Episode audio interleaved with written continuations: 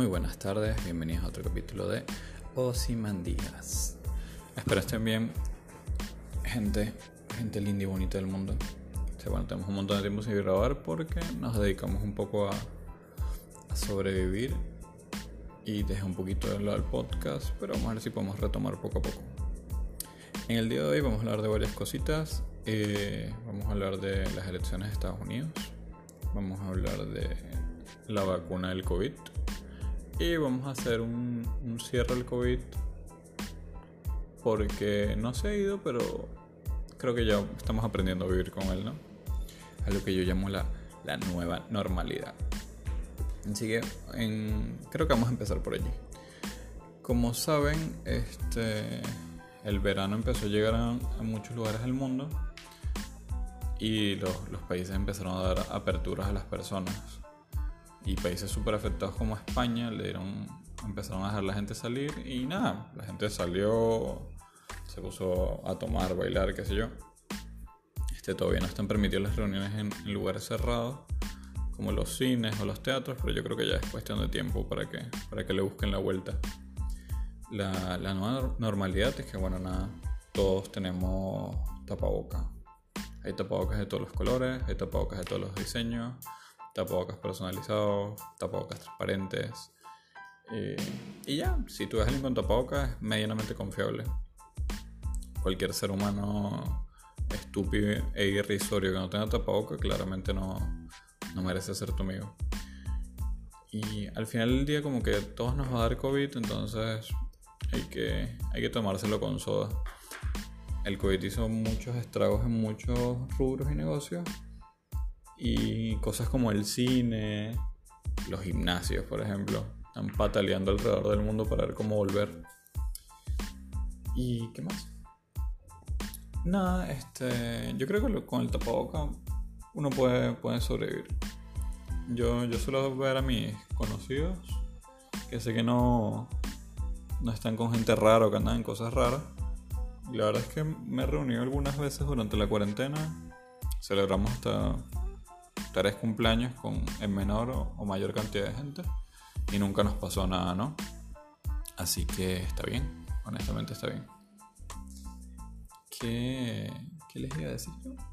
Ojalá resuene rápido los cines porque quiero ir. Una, de las cosas que ha traído, por ejemplo, el, el uso de tapaboca por parte de, todos los seres humanos es que, por ejemplo, en las mujeres eh, ya, no, ya no se tienen que maquillar como toda la cara, ¿no? Porque, bueno, únicamente se ven los ojos, las cejas y toda la parte superior de, la nariz hacia arriba. Entonces las, empresas de labiales básicamente están en bancarrota.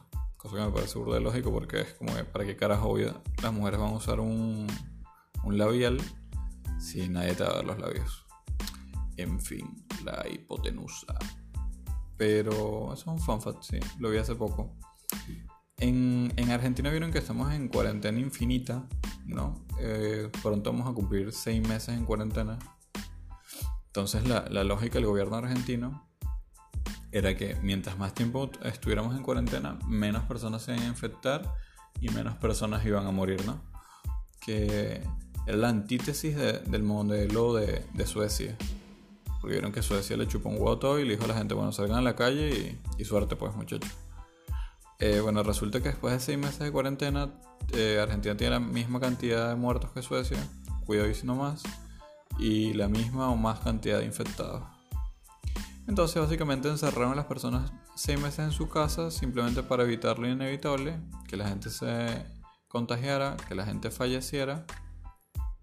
Y. Y nada, terminaron de volver mierda la economía de este país para nada, ¿no? El cuento era que era más importante la salud de las personas que la economía, pero bueno, terminan destruyendo más la economía y la salud de las personas también se vio severamente afectada. El pendejismo es real, muchachos. Y la gente vota por él a cada rato. Siempre tengan en cuenta eso.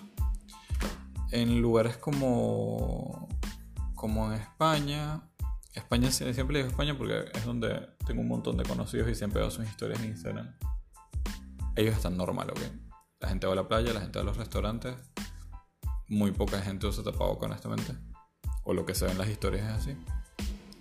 Y era por un tema de que en España querían reactivar la, entrada y salida del país por turismo. España tiene muchísimos eh, ingresos anuales por turismo. O no podían seguir, por más que les haya dolido y por más que haya afectado a la población, no podían seguir en ese plan de encierro eh, infinito porque se venía el verano y es una, y es una época, como diría en Venezuela, de, de bonanza económica y no lo podían dejar ir, ¿no? Este, hay que esperar a ver cómo es el tema de los vuelos. Asumo que en los, en los vuelos, en los países normales donde ya hay vuelos, porque Argentina también es otro país donde no hay vuelos. Argentina y Venezuela y no sé, Zimbabue deben ser los únicos países en el mundo que no hay vuelos. Eh, en los vuelos si vas con tu con tu tapaboca y no sé, te limpian las manos y te toman la temperatura, eh, me da a entender que podrías volar tranquilamente. Aunque los asientos de los, de los pilotos, de, los pasajeros están burde pegados. Bueno, eso lo resolverán a su debido momento. Avanzando un poquito con los temas, eh, vieron que, que se armó una carrera, y decir armamentística, estoy loco. Una carrera para ver quién desarrollaba la, la, la, vacuna primero. Pensé en armamentística porque pensé en la Guerra Fría. Pues los rusos dijeron, nada, nosotros vamos a hacer nuestra vacuna. Los americanos eh, con Trump en la cabeza dijeron, no, nosotros vamos a hacer la vacuna más rápido. Y nada, y hay otros laboratorios por ahí. Hay un laboratorio en, en, Australia que, que, está, que está desarrollando la vacuna. Está un laboratorio en Londres que está desarrollando la vacuna. Y nada, empezó todo este cuento de desarrollar la vacuna. Este, para los entendidos en medicina, yo, yo no la tengo muy claro obviamente, pero leí hace poco que el tema de desarrollar una vacuna es un, es un proceso largo y no tan tedioso, pero es largo, pues. O sea, tienen que hacer muchísimas pruebas, tienen que arrojar muchísimos resultados antes de hacer una vacuna que sea apta para seres humanos. Bueno, los rusos como hace un mes dijeron que ellos ya están casi listos para, para soltar la vacuna y que le iban a empezar a probar en personas. Y cuando estuviera lista, le iban a aplicar a todo el personal médico y a todo el personal, creo que docente del país. A lo que Trump respondió que bueno, que, que la vacuna de ellos iba a ser mejor, qué sé yo, y que también iba a estar lista. Y nada, está en, está en ese cuento. Yo, acá en Argentina, casualmente, ahí el gobierno argentino firmó un contrato con en los laboratorios Oxford, algo así, creo que se llamaba, para desarrollar la vacuna, o sea, como que armarla acá y empaquetarla en México, ¿no? Entonces eso tiene varias aristas porque, uno, a los argentinos les va a salir más cara la vacuna, esta vacuna que están desarrollando, porque para desarrollarla tienen que importar cosas que no hay acá y aparte no la van a no la van a armar acá, la van a armar en México. Entonces, pues en México hay que volver a traer para acá. Entonces les va a salir más caro que traerla directamente ya hecha. Fun fact número uno. Fun fact número dos. Resulta y acontece, esto no lo sabía, lo leí hace poco, que las farmacéuticas hacen todos estos planes con y convenios con los gobiernos de las vacunas para, en el caso hipotético que la vacuna no se traiga efectos secundarios no inmediatos, por ejemplo, no sé, toda la gente que se, vacuna con la, con la vacuna del COVID en, en 10 años desarrollan X enfermedad. Ellos no hacerse responsables, les ceden esa responsabilidad a los gobiernos. Y por eso normalmente están buscando gobiernos que los apadrinen y les, les dejen a sus poblaciones como sujetos de prueba para, para vacunarlos, ¿no? ¿Qué tal? Eh, super turbio y triste la noticia, ¿no? Pero pero bueno, para ser Argentina va a ser conejillo de indias de, de vacunas. Venezuela tengo entendido que también lo va a hacer seguramente. Porque bueno, vieron que Venezuela es muy, muy amiga de los rusos. Y Venezuela también va a pasar por eso. Así que yo no creo que vaya pendiente de vacunarme, ¿no? O no en un principio. Tal vez la, segunda o la tercera vacuna. Vamos a plantear lo que es como un, un PlayStation. El primer PlayStation que sale está bueno, pero tiene sus errores y sus defectos. El segundo que sale del mismo número, el PlayStation Pro, ah, sigue estando bueno y tal, bla, bla, pero todavía tiene un defecto. El tercer PlayStation que sale de la misma serie, o sea, el PlayStation 4 Pro 4K Slim, ese es el bueno. Ese es el PlayStation que todos queremos. Y esperaré que con la vacuna sea igual. En teoría los rusos, bueno, si van a usar de, sujetos de prueba rusos, posiblemente hagan, utilicen a bielorrusos. Porque bueno, mientras el mundo está en, en este shock eterno de lo que se llama maldito 2020, eh, en Bielorrusia hay un peo armado porque el, dictador que ellos tienen, que se llama Lukashenko, se robó las elecciones. El bicho desapareció a los, a los líderes opositores. Toda la gente está en la calle, los están reprimiendo, qué sé yo. Y nada, Putin como es una persona bien bondadosa y le preocupa el bienestar de los pueblos, le ofreció refugios, soldados y todas las vainas al, al pendejo este de Bielorrusia para mantenerlo en el poder. Así que asumo que también, no sé, presos políticos bielorrusos serán sujetos a pruebas para la vacuna del COVID. Ah, este mundo de mierda en el que vivimos, chicos. Y bueno, Venezuela es otro país que está en, en cuarentena infinita, pero. Pero bueno, Venezuela. Pero nada nos sorprende de Venezuela. Cambiando un poquito el tema, vamos a hablar de eh, las elecciones de Estados Unidos. Miren que las elecciones son que sí, ya. Son en noviembre, ¿no? Y se define nuevamente quién va a ser el, líder y portavoz de la bandera del mundo libre. O eso solía ser el presidente de los Estados Unidos. Obviamente con, Trump no es así. Creo que ni con Obama sería así, ¿no? Pero bueno. Eh, la, la la contienda esta vez será entre Trump y Biden. Biden, que es este abuelito de la política norteamericana. Hace poco hablaba con una persona que sí sabe, sabe muchísimo más que yo, claramente, de política norteamericana. Y él me decía que, que Biden sí es, que su problema principal es que es extremadamente viejo. Y por ahí no, no sé, uno espera algo más energético ¿no? del presidente de los Estados Unidos. Y para decir que, que Trump sea más energético que Biden, habla peor de Biden que de Trump, básicamente. Eh, Biden ha tenido una, una, campaña rara, pues está rodeado como demasiada, demasiada gente progre asquerosa. También ha estado metido en el peo de. No, bueno, él no ha estado metido en el peo directamente, pero muchos, muchos demócratas han estado en el peo del Black Lives Matter, todo este movimiento social que ya se volvió político, de la lucha de los afroamericanos en, Estados Unidos para defender sus derechos, los abusos policiales, etcétera, etcétera, etcétera. Pero la verdad yo no sé si, si le alcance le alcancen todos los errores que cometió Trump para ganar. Y eso creo que es aún peor por el Partido Demócrata porque Trump siendo quien es, haciendo las cosas que ha hecho, que yo, yo en realidad, bueno, no soy ni norteamericano, ni nada por el estilo, pero es como que ni lo juzgo ni, ni lo justifico, ¿no? Ese, él como presidente, asumo que ha hecho lo que, lo que ha, estado en sus manos hacer y ha dejado de hacer muchas cosas porque eran, eran el clásico discurso populista de les prometo un millón de cosas que realmente no va a poder cumplir, ¿no?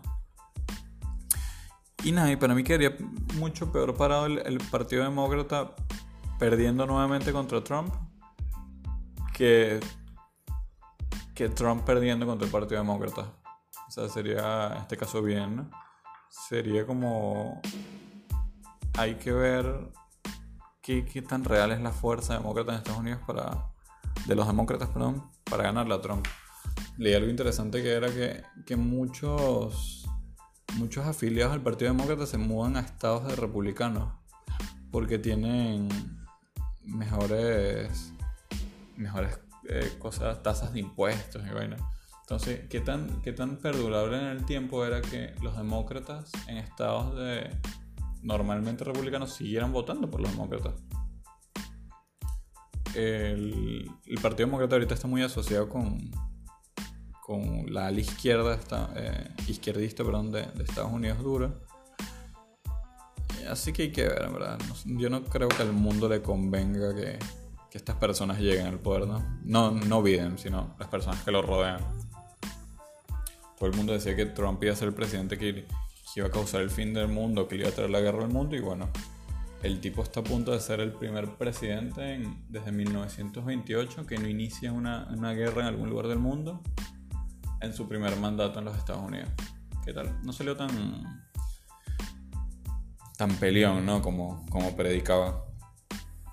Y eso creo que también es parte de, su eterno bluff político. Hacer creer a las personas muchas cosas que de verdad no, no son reales y que no iban a pasar. Eh, había varias cosas sobre eso como que Trump eh, usaba mucho Twitter y decía, no, sí, los, los, mexicanos van a pagar por el muro. Y esto y esto, y lo repetía, y lo repetía, y lo repetía, y lo repetía. Y la verdad es que no había ningún proyecto de ley ni nada parecido firmado o empezado a hacer donde planteara eso, pero eso supuso una presión tan grande del gobierno de México que lo sentó en una mesa de negociación. Y él ha utilizado mucho esa, esa forma de hacer política. Eh, últimamente se atribuye algunas unas victorias de, de, firmas de acuerdo de paz entre países, qué sé yo, ¿no? Yo creo que es más para, para elevar su estatus de, del gran empresario, es el gran, el gran negociador, ¿no? Que tiene Estados Unidos en la Casa Blanca. Mucha gente que, que lo compara con Chávez por todo el tema este de, de, que es un medio megalómano, qué sé yo. Yo creo que sería incapaz de compararlo con Chávez, pues son animales diferentes, en el, en el sentido estricto de la palabra. Trump no es, no es un resentido social, o, creo, creo que no lo es, ¿no? Chávez era un resentido social formado con bases comunistas y, adoctrinado por cubanos que llegó al poder en Venezuela. No puedes comparar a eso con, con Donald Trump, que es básicamente un megalómano que dijo que quería ser presidente y, y vio en el Partido Republicano una, un lugar y lo acogieron y fue presidente, básicamente. Para que, para que no digan que, que América no es el país de lo posible. También lo, los comparaban mucho porque vieron que, que, Trump sacó una como una publicidad que decía que Trump 2020, Trump 2024, Trump 2028 y que nada a mí me quita la cabeza que es igualito a, a, este, a House of Cards que es una conversación que tienen Claire y, y Frank Underwood que sí que Underwood 2016, Underwood 2020 pero lo que dicen los, los analistas más más retorcidos, ¿no? Pues una idea retorcida. Que no es que él, él, va a modificar la constitución de los Estados Unidos para, para seguir en el poder, ¿no? Sino que la, la siguiente candidata del Partido Republicano en el 2024 sería su hija Ivanka. Y entonces ella podría ser en el 2024 y en el 2028. Y yo les voy a decir algo. Si Trump es capaz de ganarles de nuevo a, los demócratas y tiene cuatro años de estabilidad o de crecimiento económico con bajo, bajo perfil a nivel internacional como lo tenía ahora, yo veo algo probable, algo probable que, que, sea bien difícil sacar a los Trump de la Casa Blanca. Este, los que definen a la hija de Ivanka Trump este, la definen como una tipo muy inteligente y que no es pendeja, pues si, si ya se están, están hablando de eso por encimita es que algo se traen ante mano. Seguramente en este segundo periodo empieza a trabajar en cosas más duras y tenga muchísima más exposición por si verdad planean eso. Y nada, Trump también tiene hijos que, son grandes, ¿no? Pues, eh, Trump Jr., que estuvo, en todo este pedo de, que si hablaba con rusos, no hablaba con rusos, que si negoció que hackearan a Hillary, que si ya candidatos en la, en la familia Trump ahí para perdurarse por más tiempo en el poder. Pero bueno, eso es más, más peliculesco, como dicen, más ficción. Hasta que no, hasta que no sean los resultados en noviembre, no, no veremos qué onda. De resto, bueno, Estados Unidos tiene, ha pasado a tener un problema gigante, yo, lo veo espantoso, con todo este movimiento de, de Antifa son estos disociados de mierda radicales que lo único que quieren hacer es quemar lugares y robar cosas. Y, o sea, yo lo veo claro y raspado como un movimiento guerrillero. Y verdad que es un movimiento guerrillero que se tiene que atacar y destruir. Eh, con todo el, poder de, la ley y, hasta diría de la no ley, porque Estados Unidos es un país muy grande que con acceso a demasiadas cosas, acceso a armas, acceso a, información, gente que se hace explosivos y vaina, y tener gente así suelta por ahí causando terror donde les dé la gana es un, es un peligro latente. Y como lo dicen los... No sé quién lo dice, pero bueno, posiblemente alguna vez lo escuchan. Este, si Estados Unidos algún día cae, cae en manos de, no sé, dictadores, movimiento izquierdo, algo así, caería el, principal bastión del mundo libre. Sería que ellos siempre, o sea, yo veo a Estados Unidos como el, el país, por más mal que esté, por más política de Estado que haga, qué sé yo, como el país que defiende la libertad, entre comillas, pero el, el Estado de Derecho, por así decirlo. Eh, bueno, eh, espero estén bien, espero que les haya gustado y nos vemos pronto. Saludos.